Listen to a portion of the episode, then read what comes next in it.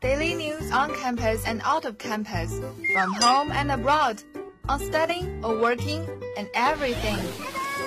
Humorous jokes, serious articles, and every diverse freestyle you can imagine. Make you have deep thought and spread some ideas to you. Bring information, knowledge, as well as a good mood.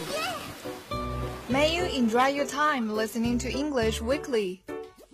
We are English Squad of Seven.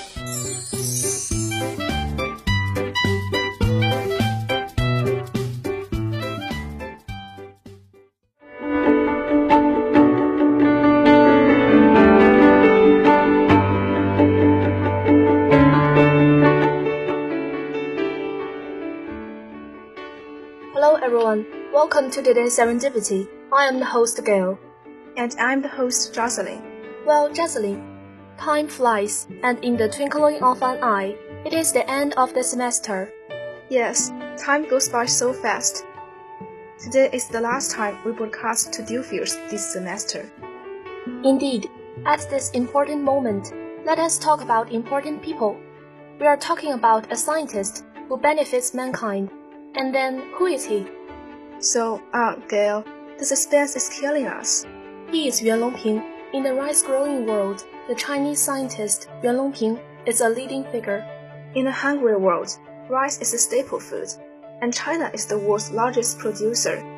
Rice is also grown in many other Asian countries and in some European countries like Italy. Of course, in 1970, a naturally sterile male rice plant was discovered. As a result of Yuan Longping's discoveries, Chinese rice production rose by 47.5% in 1990s. Following this, Yuan Longping's rice was exported to other countries such as Pakistan and the Philippines. This was the breakthrough. He brings the gospel to all mankind. Yes, on June the 27th, the first China-Africa Economic and Trade Expo was held in Changsha, Hunan Province.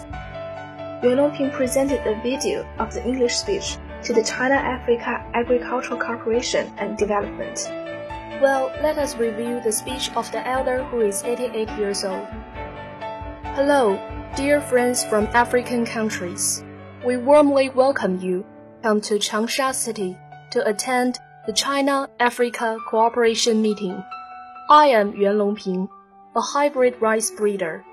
As you know, the yield of hybrid rice is much higher than the yield of conventional rice. Currently, the area under hybrid rice in China is 17 million hectares, and the average yield is about 8 metric tons per hectare. We focus our efforts on developing super hybrid rice. The year target is 18 metric tons per hectare at demonstration locations with 7 hectares each. It's my great pleasure to help other developing countries to develop hybrid rice to overcome their food shortage problems.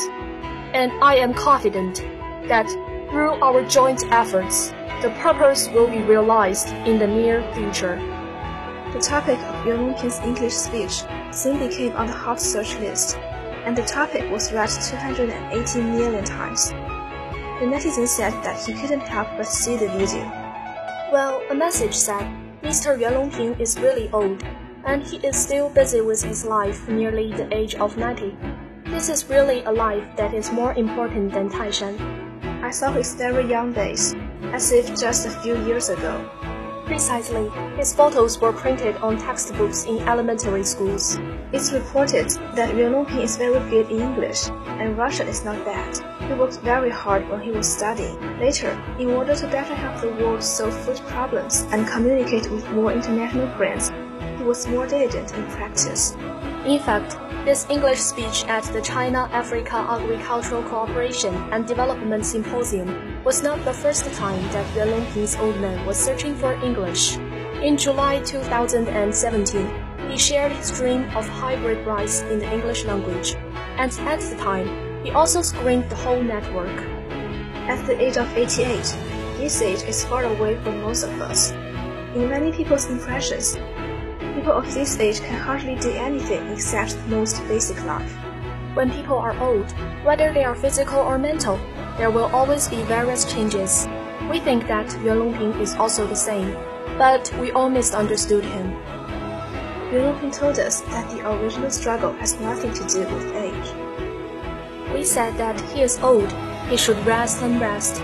But he said, What about 88 years old? I will continue to pursue my dreams. What is his dream? That is to make hybrid rice for the benefit of the world. Well, happy hours are always short. It is time for us to say goodbye to you. Thanks for our editor Jenny and Vina. Also thanks for the instructor Elsa and Jessica. See you next semester. See you.